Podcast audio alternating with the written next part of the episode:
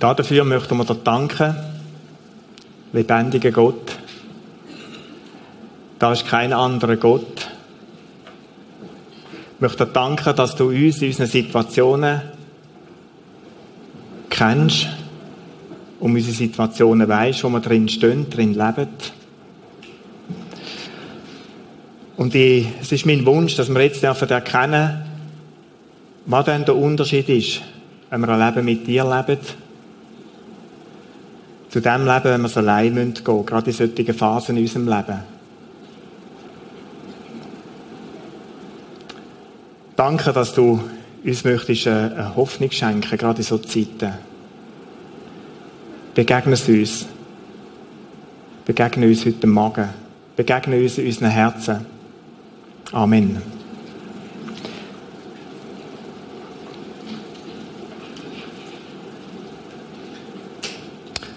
Dritter Teil. Umbruchzeiten im Leben. Es sind zwei Sonntage jetzt gewesen. Im ersten Sonntag haben wir uns damit beschäftigt, wie sich Umbruchzeiten anfühlen. Volk Israel in der Wüste. Zweiter Sonntag, am letzten Sonntag, da haben wir das gelernt, dass Wüste nicht gleich Wüste ist. Und das ganz ein entscheidender Faktor ist, wie lang das so eine Phase andauert, was das ausmacht auf mein Empfinden. Und wir haben die Gefahren angeschaut, wo wir in so Wüstenzeiten, in so Umbruchphasen in unserem Leben können begegnen und sicher auch begegnet. Heute ein dritter Teil. Was ist denn Hilfe? Was könnte Hilfe sein in so Zeiten? Und ich möchte dich fragen, wie stellst denn du dir Hilfe vor? Was wäre denn gute Hilfe für dich in so Zeiten? Ich habe mir auch überlegt, wie stelle ich mir Hilfe vor, wenn ich von Hilfe rede? Wenn ich irgendwo in einen Graben runtergehe, dann ist Hilfe, dass man einen Tank gibt und mir raushilft. Wenn wir gestern das Musical vom Josef gesehen haben, der ist in den Brunnen runtergefallen. Was hat der gerufen? Holt mich da raus. Was ist Hilfe, wenn du einen Unfall hast auf einer Skipiste? Da kommen die Männchen oder die Männer in den Gewändli mit dem Schlitten, hauen dich drauf, unten wartet das Auto ab ins Spital, sofort Hilfe. Hilfe ist für uns oft, oder verbinden wir oft mit dem, jetzt gerade, sofort, und nachher geht es mir wieder besser. Was ist Hilfe in Wüstenzeiten? Wüste ist ja ein Gebiet. Und das Leiterli, das du vielleicht kannst brauchen, um aus einem Loch rauszusteigen, der Leiterli, da gibt es in der Wüste nicht, der funktioniert dort nicht. Versuch dort ein Leiterli zu stellen und wollen aus dieser Wüste rauszukommen. Handy, Helikopter telefonieren. Der Kunde fliegt mich raus, wusch, rausversetzt. Hilfe, ich bin glücklich, nicht mehr in der Wüste. Funktioniert nicht, gibt's nicht. Wüste hat kein Handyempfang. Kein Handyempfang. Wüste muss erlebt werden. Jetzt bist du vielleicht enttäuscht. Ich sage dir noch eins drauf. So Phasen im Leben, die müssen wir durchleben. Und, magst du es kaum glauben, es ist sogar gut so. Es ist sogar gut so. Es ist mir bewusst, dass einzelne Leute heute Morgen in der Wüste sitzen. Und jetzt kommst du an und denkst, was ist Hilfe? Und jetzt sagt es ist gerade gut, wenn du drin hockst. Ein bisschen einfach gesagt. Ja, ja, es ist gerade gut so. Es ist gut so, müssen wir wüste Zeiten durchleben. Und können wir nicht einfach daraus flüchten. Ich habe die Phasen in meinem Leben erlebt und hätte mir da Leiterli oft auch gewünscht. Und wenn ich jetzt zurückschaue, und das ist die Optik, wenn ich jetzt zurückschaue, muss ich sagen, es ist eine wertvolle Zeit, jedes Mal eine wertvolle Zeit in meinem Leben gewesen. Lass mal überlegen, was ist denn das Gute daran? Geschichte vom Volk Israel, nehmen wir die nochmal. Was ist denn da in der Wüste passiert mit dem Volk? Da gibt's nebst dem, was sie erlebt haben, noch wie eine Geschichte, die drüber ist, nämlich die Geschichte von Gott. 2. Mose 6, 5 bis 7. Da steht etwas von dem, wieso die Wüstenzeit vielleicht Sinn macht. Da sagt Gott der Mose, richtet einem Volk aus, ich bin der Herr. Ich werde euch aus dem Frondienst für die Ägypter wegholen und aus der Zwangsarbeit befreien, die sie euch auferlegt haben. Ich will euch als mein Volk annehmen und will euer Gott sein. Dann werdet ihr erkennen, dass ich der Herr bin, euer Gott, der euch aus dem Frondienst für die Ägypter befreit oder befreit hat. 430 Jahre Sklavenarbeit, Frondienst in Ägypten. Das Volk Israel ist ein Volk von Sklaven. Die haben ein Verhaltensmuster angenommen, das wir manchmal auch haben, so als kleine Bützerli in unseren Arbeitsplätzen. Wir murren und klagen und schimpfen und jammern. Das ist so der Tagesablauf. Du kommst zur 9 Pause und es ist schon wieder, das ist ein und das ist nicht gut und paar und paar. Und wenn ich Chef wäre, würde ich anders und könnte anders. Selbstverständlich. Das Volk Israel ist sich in diesem Sklavendasein, haben sich die Verhaltensmuster angeeignet, die weiter weg von dem sind, wo Gott gesagt hat, da möchte ich, dass ihr da sind, nämlich mein Volk. Mein Volk, das Ausstrahlung hat in die Welt. Mein Volk, das mich verkörpert. Nein, 430 Jahre haben eine Prägung gegeben. Von Klagen, von Jammern, von Murren. Von so aufmüpfig sein gegen jede Obrigkeit. Und Gott sagt, ich möchte euch rausführen, damit ihr mein Volk sind mein Volk werdet. Und das ist ein Prozess. 430 Jahre streifst du nicht einfach ab und sagst, wusch, schwupps, Land Kanaan rein und jetzt ist nur noch Lobpreis. Wüstenzeit hat es für das Volk Israel gebraucht zum Reifen. Für Veränderung. Veränderung von ihrem Leben, Veränderung von Verhaltensmustern.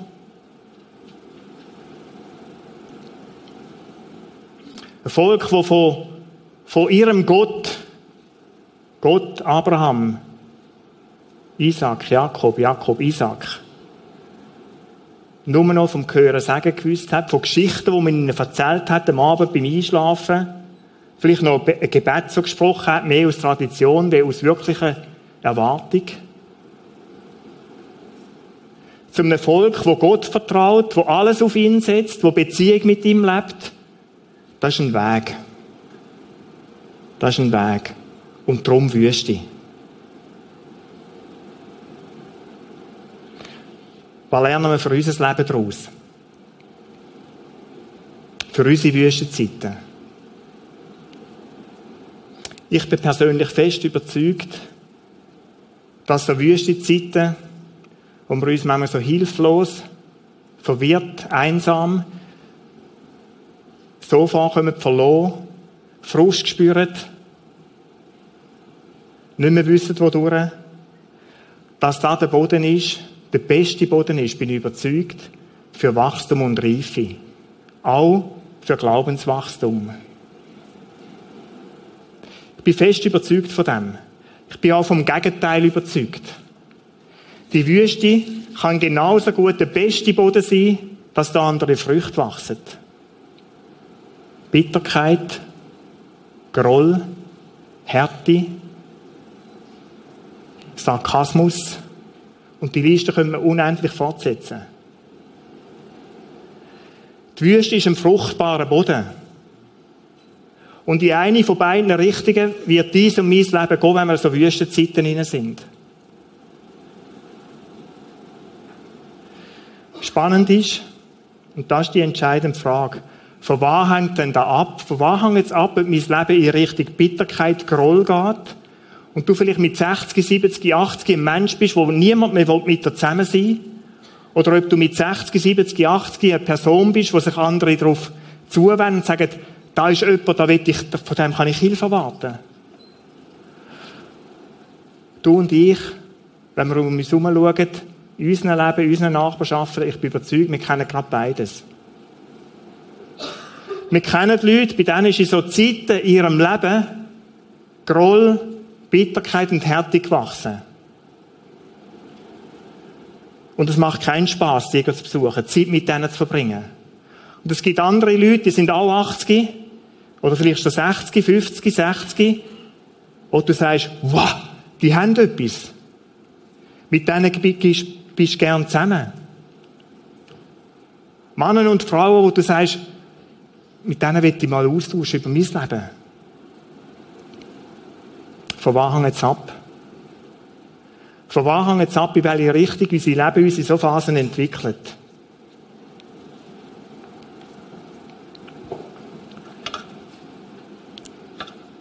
Es gibt ein bisschen eine komplizierte Zeichnung, ich sie vereinfachen. Es gibt so etwas wie zwei Ausgänge. Das eine ist positiv und das andere ist negativ. Und da drin sind Früchte, die wachsen können. Früchte im positiven Sinn vielleicht von Ruhe. Gelassenheit würde ich da dazu nehmen. Es gibt Frucht von Frieden. Menschen, die so Zeiten, oder die aus so Zeiten rauskommen und irgendwo einfach einen tiefen Frieden haben. Es gibt Frucht von der Freude. Das tönt jetzt ganz verrückt. Wüste und Frucht von der Freude. Ja, ich bin überzeugt. Ich bin überzeugt von dem. Und es gibt auf der anderen Seite die negativen, wie Bitterkeit und so weiter. Und die Frage ist, wie kommt es da an? Wie komme ich da über oder da über? Wohin bewegt sich mein Leben? Die Frage, die es davon abhängt, ist, was mache ich?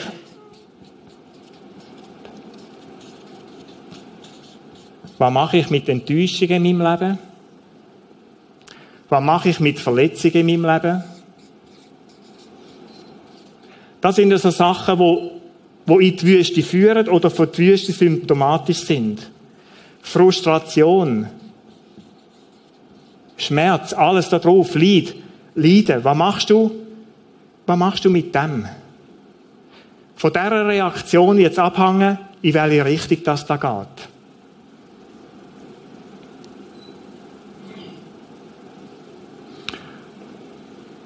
Und es gibt zwei Sachen. Das Fragezeichen nicht vergessen. Es gibt zwei Sachen. Das eine ist, da eine,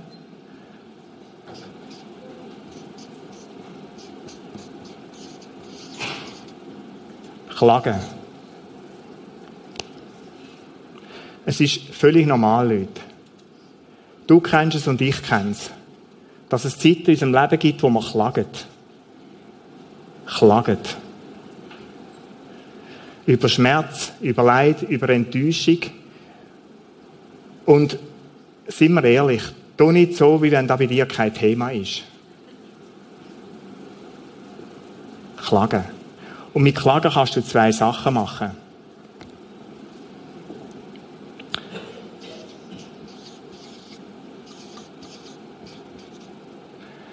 Ein Weg ist, du kannst anfangen zu klagen über Gott in so Zeiten.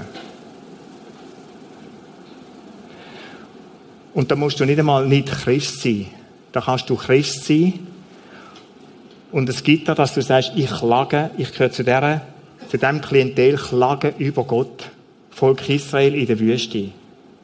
Kein Wasser, kein Brot, langer Weg, Fleisch in Ägypten klagen über Gott, bis hin zu dem Punkt, wo sie sagen, Gott, du störst dermaßen in unserem Leben, es wäre ganz schleuer, du wärst nicht mehr da und wir wären wieder zurück in Ägypten. Du bist das Hindernis, dass mir so schlecht geht. Du hast uns in die Wüste geführt, auch über den Mose, aber Gott, du bist der Verursacher. Und Gott sagt in dem 4. Mose 11 ganz einen harten Satz, weil ihr mich verachtet habt. Und im Kapitel 13, 14 gehen sie nachher 40 Jahre weiter auf die Wüstenwanderung weil er mich verachtet hat. Da ist das Volk im Klagen über Gott und verachtet Gott. Und dann gibt es andere, ich kann klagen bei Gott.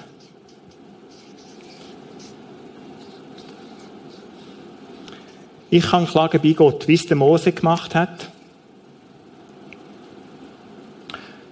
die Haufen Fragen, die er hatte, die er Gott gestellt hat, die er mit Gott gerungen hat in dieser Wüste hinein. Klagen bei Gott oder Klagen über Gott ist ein grosser Unterschied. Und von was hängen die ab? Die hängen ab von meinem Bild, das ich von Gott habe.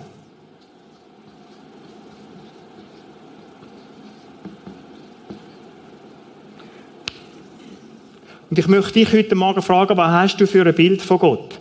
Schau, es gibt zwei Ebenen, die sich da auftun.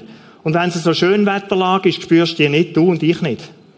Aber wenn es eng wird in unserem Leben, dann wird sich zeigen, wer Gott ist. Und die Dimensionen heißen das so. Und ich möchte dich fragen, auf welcher Seite tendierst du? Ist Gott guter Hirt? Ist Gott guter Hirt, wo du dich in so Zeiten anwendest? Und sagst, bei dir Gott will ich sein, bei dir Gott will ich bleiben? Oder ist Gott Folterknecht? Ich habe bewusst ganz, ganz einen, einen harten Ausdruck gewählt. Folterknecht. Ist Gott der, wo, wenn es so schlecht geht, wenn, wenn du in die wüste Zeit kommst, wo die Schuld ist allem, wo Aggressor ist, wo Auslöser ist für das.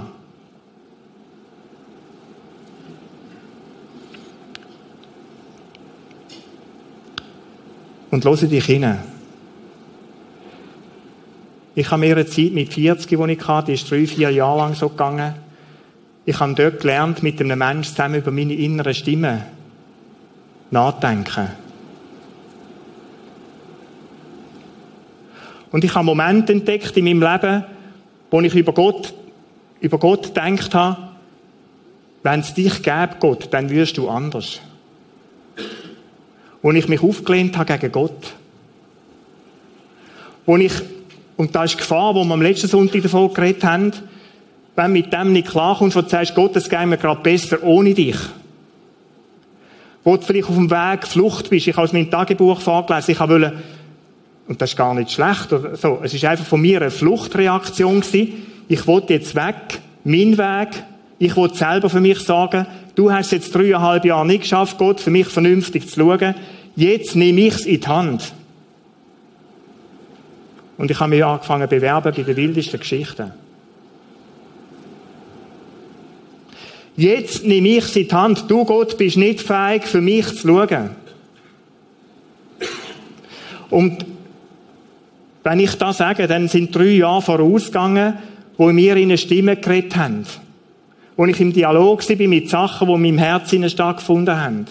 Und schau, da ist Gefahr. Dass wir da nicht ehrlich sind. Dass wir noch aus immer sind, ist kein Problem. Es ist der liebe Gott, es ist der gnädige Gott, der barmherzige Gott. Und in dir innen brodelst und sagst, nein, nein, ich will mich nicht versündigen, aber du hast arge Gedanken gegen Gott.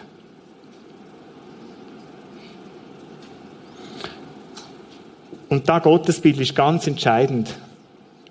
Ob du auf diese Seite gehst oder ob das Leben auf diese Seite geht. Ganz entscheidend.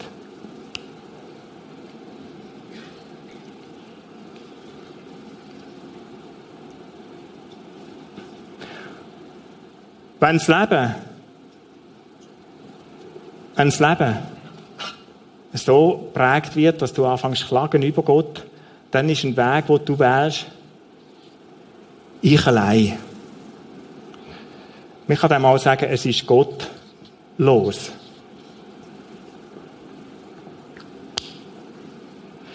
Du willst Gott loswerden, Gott losleben. Wenn du überzeugt bist, es geht gerade besser. Ich möchte eins sagen.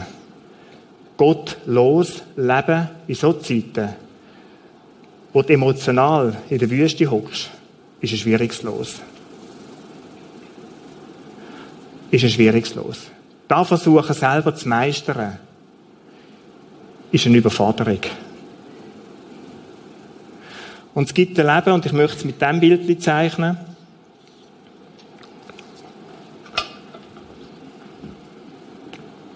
Dass du kannst sagen, ich und Gott, wir miteinander in dieser Wüste.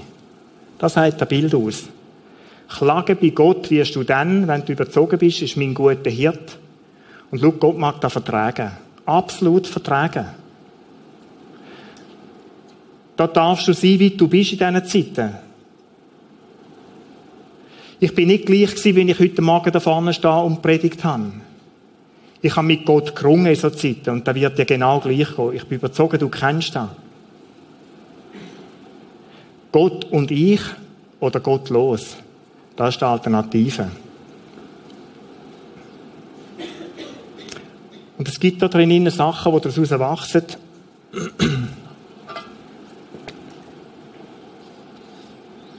Auf dem Weg hierher. Eine grosse Frage, und die ist gestern vorgekommen in diesem Musical. Josef, seine Brüder, die schuld sind, dass er in diesem Ägypten lebt. Was war die Stichwort? Der ganze Chor, Vergebung macht frei. Wo die elf Brüder wieder auftauchen, musst du dir die Szene mal vorstellen. Da hockt der Josef, alle Macht der Welt, die man hier hat können, und seine elf Verursacher kommen dort spaziert und wollen ein bisschen kommen.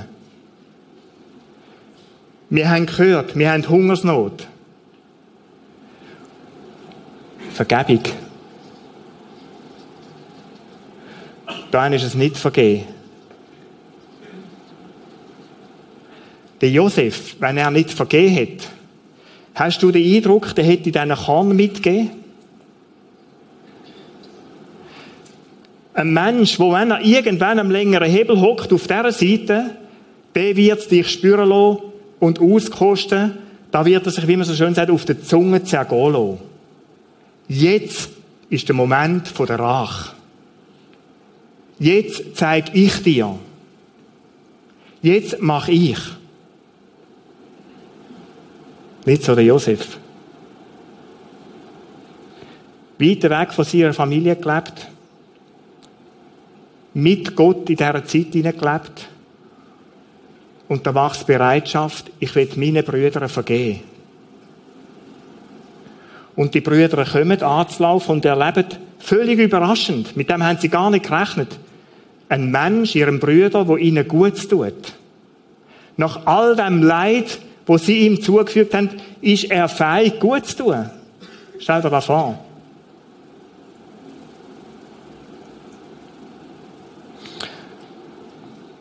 Vergehen, grosses Thema, in welche Richtung dein Leben geht.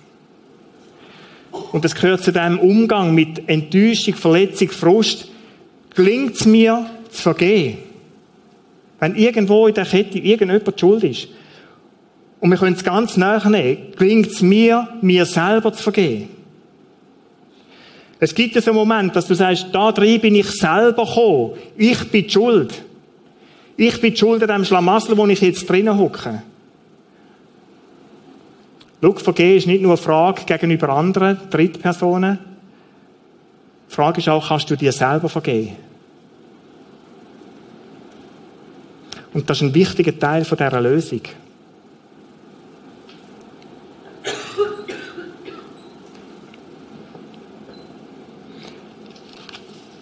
Ich will diesen Weg noch ganz ein bisschen konkreter anschauen.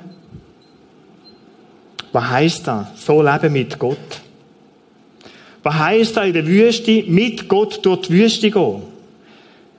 Wie gesagt, das ist nicht die Leiter zum Ausstieg. Du wirst Schmerz empfinden, Du wirst Leere, Frustration, Orientierungslosigkeit genau gleich wahrnehmen wie ein Mensch, der nicht mit Gott drin ist. Psalm 23, Vers 1. Der Herr ist mein Hirte. Mir wird nichts mangeln. Er bringt mich auf saftige Wiesen, lässt mich ruhen auf, am frischen Wasser und gibt mir neue Kraft. Und jetzt, Leute, viel, viel, viel Menschen, die sagen, ich lebe mit dem Gott, sagen, das ist Kanaan. So muss es sein. Der Herr ist mein Hirt, ein bisschen einfach gesagt, mir wird nichts mangeln. Punkt. Psalm 23, Ende der Botschaft. Und von dem gehe ich zumindest, und du vielleicht auch, ab und zu, so muss Leben sein. Und viele Menschen haben von Christi da, da Bild von Wolke 7 Ich mit Gott, so sanft süßend, Wolke 7, immer etwa gleiches Standard und es kann immer nur besser werden. Erfolgreicher. Ich habe immer mehr Kraft, Power. Dann gibt es den Vers 4. Wir kennen den alle. Und muss ich auch durchs finstere Tal, ich fürchte kein Unheil. Du Herr bist ja bei mir, du schützt mich und du führst mich. Das macht mir Mut. Übersetze gute Nachricht, Bibel.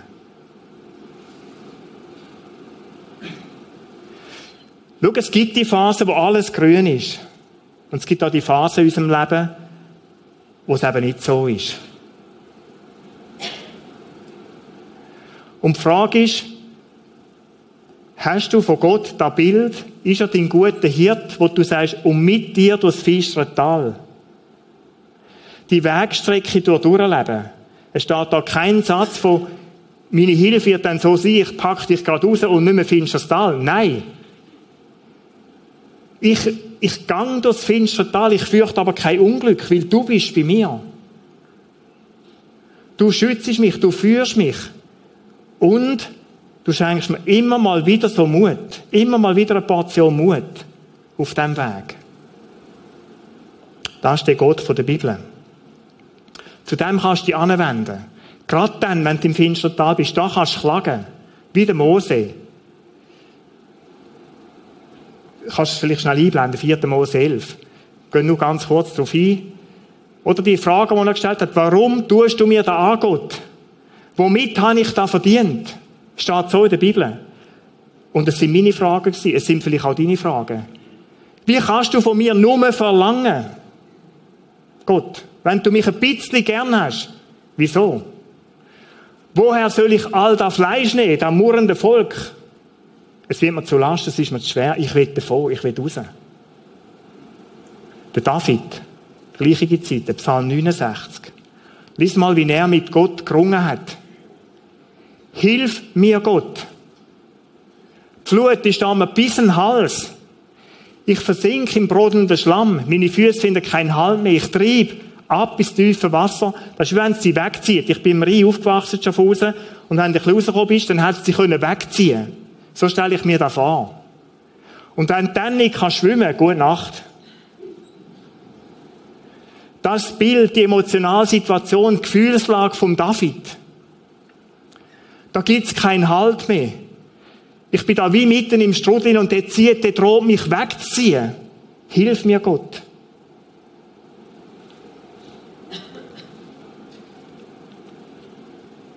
Dann gibt's die Momente, wo du es nicht mehr kannst glauben, dass Gott Hirt ist. Guter Hirt ist. Es gibt Momente auf dieser Phase, auch wenn du auf dem Weg unterwegs bist, wo, wo du spürst, und es ist mir auch so gegangen, ich bin mit Gott, ich habe so den Eindruck gehabt, habe so geäussert, Gott hat mich verloren. Ich bin mit Gott oder verloren von Gott vorgekommen. Ich habe ihn nicht mehr gespürt. Und es ist, sind schwierige Momente gewesen. Von Kindergottesdienst halten, etwa mal eine Predigt halten und merke, ich spüre Gott nicht mehr so, zu mir reden wie auch schon. Ich habe, ich habe wie den Draht zu ihm verloren. Ich habe über mich selber geschrieben, ich fühle mich verloren. Obwohl ich mit Gott unterwegs war.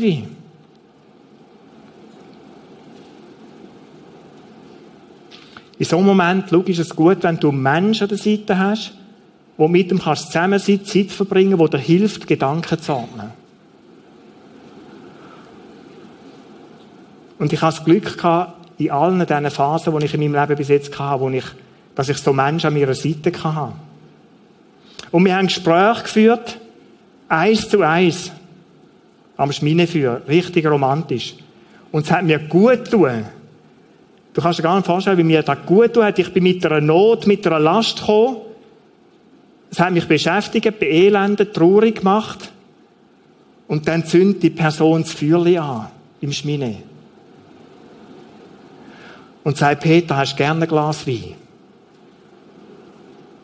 Und dann sind wir zuerst mal nur dort gesessen, haben das Feuer angeschaut und ein Glas Wein getrunken. Nicht zum Zungenlösen. Ich kann schon reden. Aber es hat mir so gut tun, dass eine Person da ist, die, die versucht zu verstehen. Weißt du, ich habe beides erlebt. Ich habe die Menschen erlebt, und es ist überhaupt nicht falsch. Überhaupt nicht falsch. Situation Peter da und Peter da und die haben gesagt, Peter, es kommt alles schon gut. Kommt schon gut. Heb nur Gott vertrauen. Bleib nach bei Gott.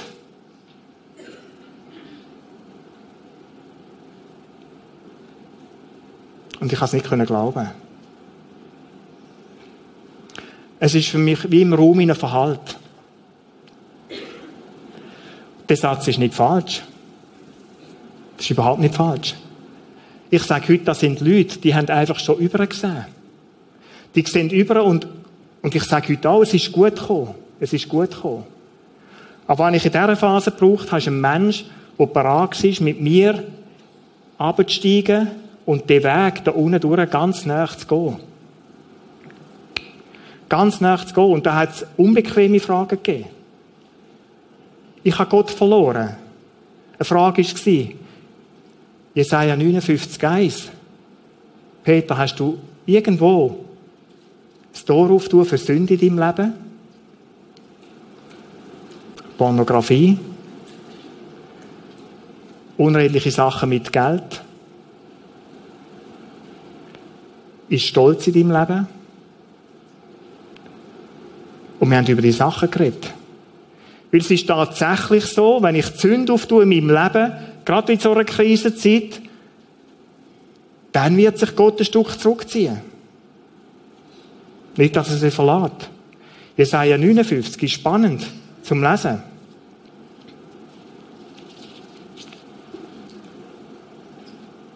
Meint ihr, der Arm des Herrn sei zu kurz, um euch zu helfen? Oder der Herr sei taub und könne euren Hilferuf nicht hören? Nein, nein, so ist nicht sondern wie eine Mauer steht eure Schuld zwischen euch und eurem Gott. Wegen eurer Vergehen hat er sich von euch abgewendet und hört euch nicht zu. Peter, hast du Türen auftun für Sünde in deinem Leben? Wäre eine Erklärung. Ich habe gesagt, natürlich sündig, aber nein, nein, in diesen, in diesen Dimensionen nicht, nein. Und wir sind dann weiter nachgegangen. Wir haben über die, meine, Gefühlslage geredet. Ich fühle mich verloren vor. Ich komme verloren vor. Ich habe Gott verloren. Und die Person hat mir helfen, Gedanken zu haben und sagen, nein, du kommst dir verloren vor. Es ist nicht so, dass du, dass du Gott verloren hast. Du kommst dir so vor und das ist ein großer Unterschied. Und wir haben einen anderen Bibeltext angeschaut, auch Jesaja.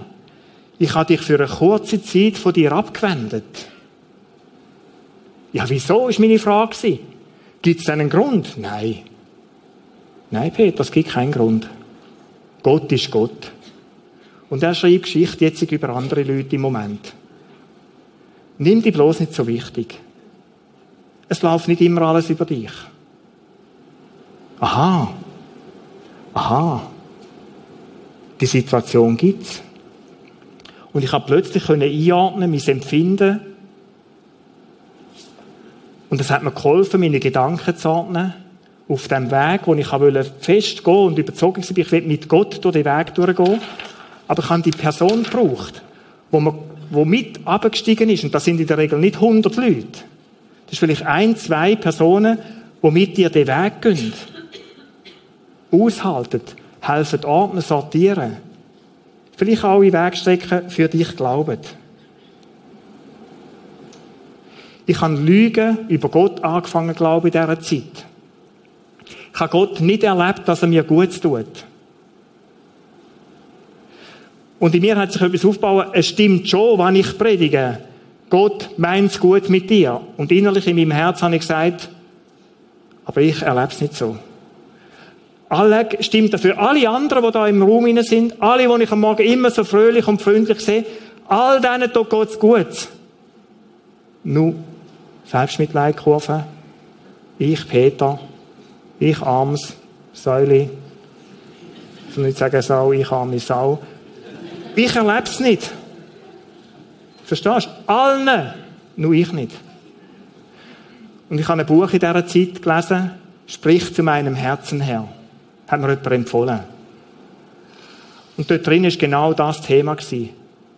Genau das Thema. Und ich habe gemerkt, da muss ich dringendst, dringendst weg von diesem Trip. Und ich habe da Gott müssen bekennen und sagen, Gott, und ich glaube dran. Und es war spannend, etwa drei Tage nach dem Gespräch, das ich mit dieser Person hatte, Bibel gelesen, Psalm 119, 135. Und es war für mich wie so ein Händedruck von Gott. Gewesen. Da ließ ich am Morgen, ist irgendwo im Bibelleseplan hinein, ganz normal, lass mich erleben, wie gut, es, wie gut du es mit mir meinst und zeige mir, was ich nach deinem Willen tun soll. Da ließ ich den Vers. Und das sind meine beiden Angelpunkte. Ich habe nicht gewusst, wodurch. Und ich habe nicht mehr geglaubt, dass Gott mir gut tut. Und mit dieser Person zusammen abgemacht, komm, wir beten einen Monat dafür. Genau um die beiden Positionen. Und da meine ich, den Weg unten durchgehen. Orient mithelfen, Orientierung zu finden. Und wir haben einen Monat lang gebetet für die Sachen. Herr, ich möchte es erleben. Ich persönlich. Nicht für alle anderen. Ich für mich, dass du es gut meinst mit mir. Und das hat mir, das hat mir Hühnerhaut gegeben, als ich Tagebuch jetzt wieder gelesen habe, auf die Serie.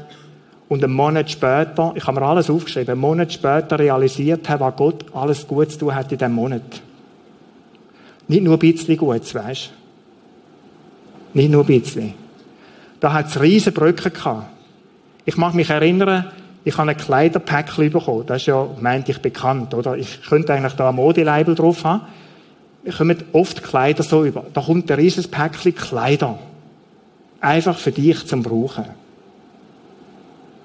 Mir ist das Velo geklaut worden in dieser Zeit. Enttäuschung, Frust, nochmal eine oben drauf. Ich hatte eine Versicherung. Oh Wunder. Und ich habe ein teures Velo geschenkt bekommen von jemandem, der hat über 6'500 Stutz wert gehabt. Und die Versicherung zahlt mir 5'000 Franken aus. In diesem Monat. 5000 Franken, kauft er ein neues Velo. Ich bin mir gewöhnt, so Velöli, ja, 1500, und, äh, muss der mehr sein, darf es mehr sein, all die Kämpfe. Für 5000 Franken hingehen und sagen, ich möchte ein Velo. Boah. Muss mal schauen, wie die aussehen. Das ist, das ist der Hammer. Wir sind in einem Bauprojekt mit unserem Nachbar zusammen. Einfach zum Dimension zeigen. Wir haben da Geld nicht. Unsere Verwandten haben mehr Geld wie wir. Und ich habe manchmal gedacht, Gott, es wäre doch möglich. Verstehst du? Wäre doch möglich, meine lieben Verwandten. Wir sind die besuchen, nicht mit deren Absicht, aber manchmal auch und denken, könnte da irgendein Thema werden? Könnte da Thema sein? Dass mal über unseren Bauch reden und da uns helfen jetzt. Kein Silber. Und in diesem Monat am Abend läutet mir meine Gotten an und sagt, Peter, über eins haben wir gar nie geredet. Bauen. Los, ich möchte euch, ich sage euch, Summe spielt gar keine Rolle, ich kann dir auch erzählen, ich möchte euch, ich möchte dir 100.000 Franken geben. Einfach geschenkt. In dem Monat, wo ich gerungen habe, Gott, lass mich mal erkennen, dass du es mit mir gut meinst, nicht immer nur mit allen anderen, mit mir.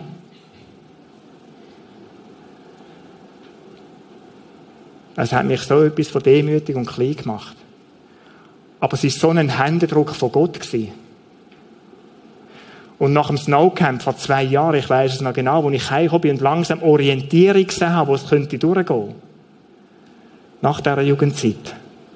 Etwas vom Stärksten. Und schau, der Tag bricht an, wenn die Nacht im Dunkelsten ist. In der Mitte vom Tunnel, wenn du dort reinhockst und weitergehst, wird es hell. Und Gott führt durch. Ich habe ihn so dürfen erleben und es ist ein riesiges Geschenk. Jetzt ist mir bewusst, es ist, es ist nicht immer so. Es ist nicht immer so. Es ist nicht immer so, dass nachher alles besser ist oder wieder gut ist. Hebräer 11 redet von dem. Lies dir vielleicht mal durch. Da schreibt der Hebräerbriefschreiber, da gibt es Leute, die haben Gott vertraut und haben erlebt, wie eine Situation verändert. Und dann steht in einem schlichten Satz, und dann hat es Leute die haben auch Gott vertraut. Und es ist nicht besser geworden. Nein. Die sind tot worden. Schauen Stephanus an in der Bibel. Schauen Johannes der Täufer an, ist enthauptet worden. Da ist nichts besser geworden. Aber dann gibt es dort einen kleinen Satz, aber Gott hat ihnen Mut gegeben, Kraft gegeben, diese Zeit durchzugehen. Wann ist Kanaan Leute? Wann habe ich den Eindruck, es ist gut für mich, wie es ist?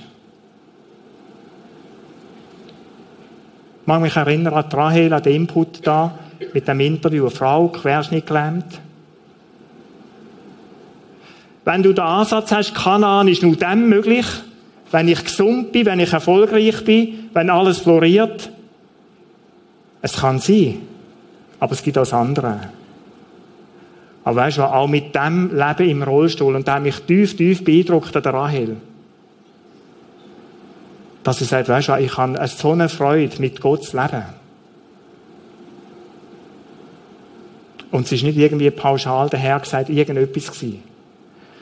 Du spürst dieser Frau da ab. Und es gibt andere Leute, die sind nicht gesund. Die sind nicht erfolgreich. Aber du spürst denen ab, die leben mit Gott und kommen die Kraft über für die Wegstrecke, wo sie drin sind. Und ich sage, auch das kann Kanaan sein. Auch das kann Kanaan sein. Lass er an mir Gnade genügen, sagt Gott.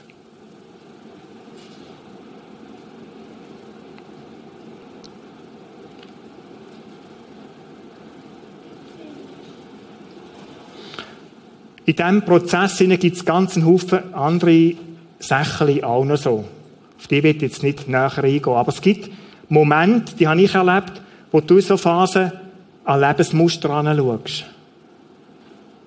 Bei mir war eins, was treibt dich an, Peter? Ich mag mich an ein Gespräch mit dem Reto in seinem Büro erinnern. Seelsorgerliches Gespräch, wo er sagt, Peter, um was geht's dir eigentlich? Was treibt dich letztlich an? Schau, ich will einfach so ehrlich sein, weil man, es hilft uns Menschen, ehrlich zu sein.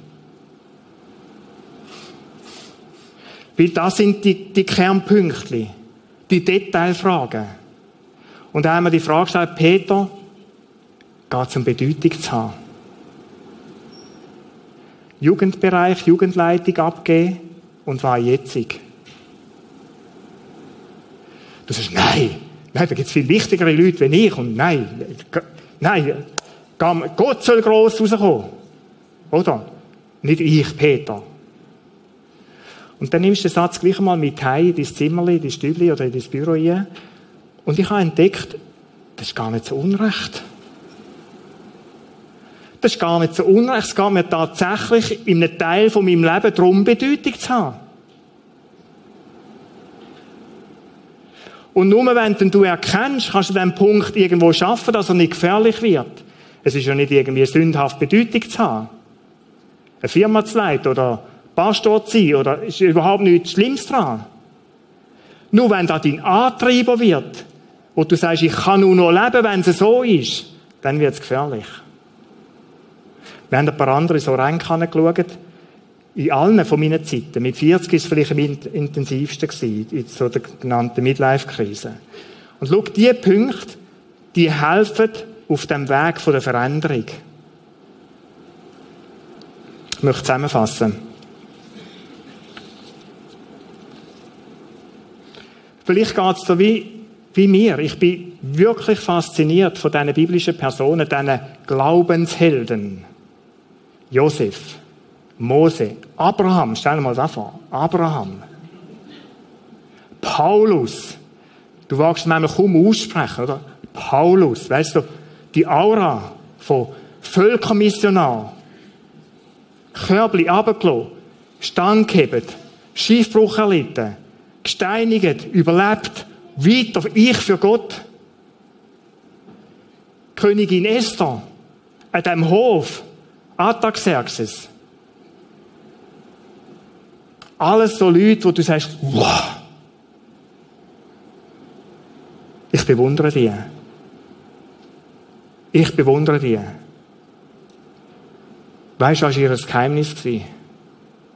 Da gibt es ein Geheimnis, das die alle verbindet, Hebräerbrief. Die ganze Liste aufzählt. Alle zusammen haben Gott vertraut. Alle zusammen haben Gott vertraut. Steht ganz plakativ so dort. Hinter jedem Namen steht der Satz, du kannst die Geschichte in der Bibel durchlesen, immer wieder über David, wie die Herren und Damen alle heißen, sie haben Gott vertraut. Er aber vertraute Gott. Er aber glaubte Gott. Schau, da ist der Weg. Da ist der Weg. Ich und Gott. Und die Frucht von dem ist, dass man noch heute von denen redet. Lebensreife. Wer wird denn da nicht irgendwann erreichen? Lebensreif, weißt so richtig reif, weißt du überhaupt? Aber einfach so richtig reif im Leben. Du merkst es dann, wenn andere Leute zu dir kommen und dich um Sachen fragen. Wie hast du das gemacht? Das ist vielleicht ein Zeichen, wo du auf dem Weg bist, dort Weißt du, wie entsteht Lebensreife? Durch den Weg mit Gott, den Weg vom Vertrauen. Und da war die Lektion in dem Trainingslager Wüste, wo das Volk Israel war. Vertrauen in Gott. Immer und immer und immer wieder eine Lektion Vertrauen in Gott. Das kommt schon gut. Lebensreife lernst du nicht durch Lesen von Büchern. Da kannst du auch nicht studieren. Da kannst du noch so wollen. Charakterstärke entsteht nicht aus Lesen von Büchern, sondern durch Formung vom Leben. Lebensreife entsteht durch das Leben selber, die kommst du über. Und wenn du so mit Gott unterwegs bist, dann wird da eine Frucht sein, die entsteht. Ich habe die Sehnsucht nach dem. Ich weiß nicht, wie es dir geht, ob du die Sehnsucht auch hast. Ich möchte nicht ein Mensch sein, der irgendwann so in seinen späten Jahren verbittert, voll Groll, Härte, irgendwo in einem Ecklein hockt, kein Menschen mehr um sich herum hat. Ich will ein Mensch sein, der Ruhe, Gelassenheit ausstrahlt, Freude und Frieden. Wo kann Vorbild sein für andere. Von was hängt es ab? Die Reaktion auf die Zeit in deinem Leben. Das sind keine Übermenschen in der Bibel. Das sind Menschen, die da einen Entscheid gefällt haben wo gesagt haben, du bist mein Hirt. Ich will mit dir, Gott, durch die Zeit gehen. Leid für mich, Psalm 23. Leid und führ du mich. Es kommt gut. Wo ausgehalten haben, wo du erlebt haben, mit Gottes Hilfe. Vielleicht bist du heute Morgen da und kennst den Gott nicht, ist ja absolut möglich. Ich möchte das Angebot von Gott Einfach sagen, nutze es doch. Nutze es doch. Schau, in so Zeiten Gott los wollen zu leben, los von Gott sein, ist ein schwieriger Rang. Das kannst du schon machen. Siehe Früchte. Wohin führt Versuch den Weg mit Gott. Ich möchte dich ermutigen, dann mach einen Schritt zu auf Gott. Wie kannst du das tun? Such dir einen Menschen, der du weißt, der ist Christ. Red mit dem und sag ihm, dass du Gott möchtest kennenlernen und der kann dir helfen. Vielleicht bist du da und es geht so, wie es mir gegangen ist. Du, du glaubst an den Gott, aber du hast dich wie ein Stückchen von ihm entfernt. Und du hast Zweifel bekommen an seinen Möglichkeiten. Das Vertrauen ist irgendwie auf der Kippe gestanden. Dann möchte er da sagen, dann komm zurück ins Vertrauen. Komm zurück ins Vertrauen zu Gott. Nimm das Angebot an, Jesaja 59 von dieser Mauer, die Mauer, wenn Sünde in deinem Leben ist, oder wenn du irgendwo auf dem Weg da, in dem Knusch neben rausgegangen bist, dann komm zu Gott, bekenn Schuld. Schau, für, genau für da ist Jesus da. Genau für da. Komm zurück, kehr rum und sag, ich will wieder mit dir, Gott, wie es der beste Weg ist.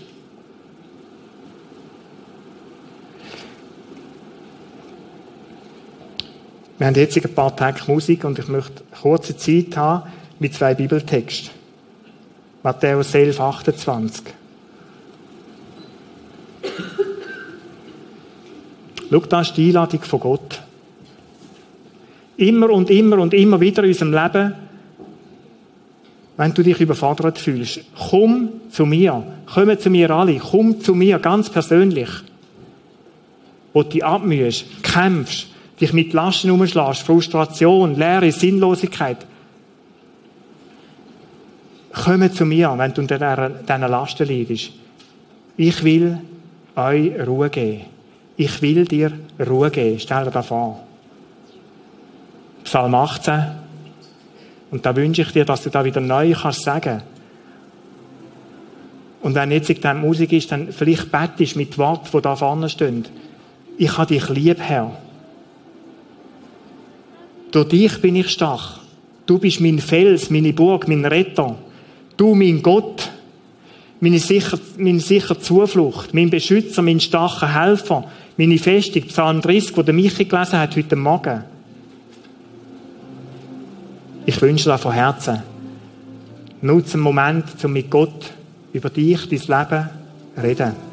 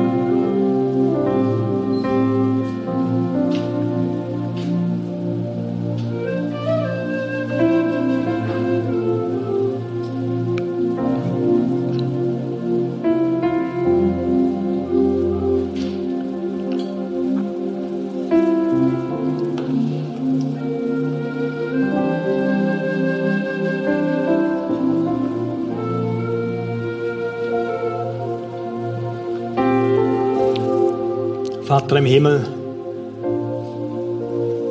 danke, dass wir dir nichts vormachen müssen, in keiner Phase von unserem Leben. Und du bist nicht nur ein Gott, der da ist, wenn es uns gut geht. Du bist noch viel stärker erlebbar im Moment, wo es uns nicht gut geht. Ich möchte danken für die Zeiten, die ich mit dir erleben durfte.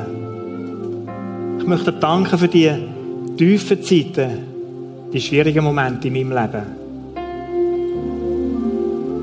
Ich danke dir, dass du es ausgehalten hast, mit mir durch die Zeiten zu gehen und dass du es aushaltest, mit uns allen durch so Zeiten zu gehen. Ich möchte dir danken, dass es wahr ist, dass du der Gott bist, der uns versorgt, der uns Kraft schenkt, Lebensmut, Lebensfreude speziell in so Zeiten. Und Jesus, ich will dich bitten für Menschen, die in diesen Situationen drin leben, die furchtbar sind, schwer sind.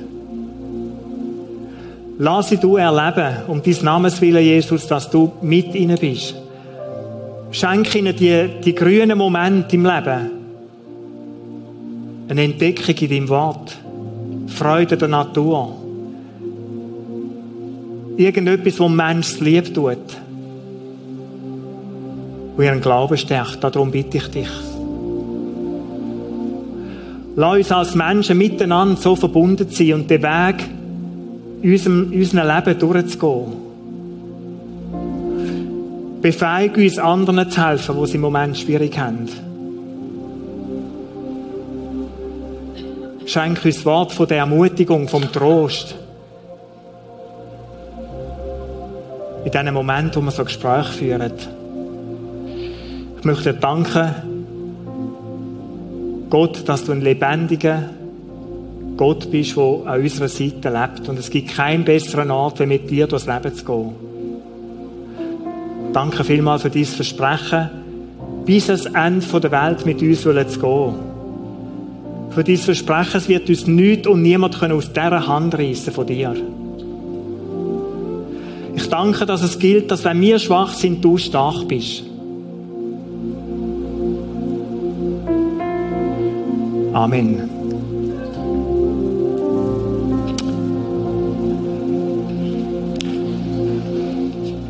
Wir können das Lied, das wir jetzt miteinander singen, zusammen Gott zusingen. Steht doch auf zu dem. Es ist ein seelsorgerliches Lied. Merci vielmals. Wir stehen vor dir, Gott, und bitten dich um nichts weniger wie um dein Segen für unser Leben. Wir werden auch in der nächsten Woche unser Leben dir anvertrauen. Wir beten als Gesegnete von dir egal wo wir stehen, durch die Woche gehen. Begleit du uns durch die Tage, schenk uns deinen Frieden und deine Ruhe. Amen. Ich wünsche euch einen guten Sonntag und eine gute Woche mit Gott.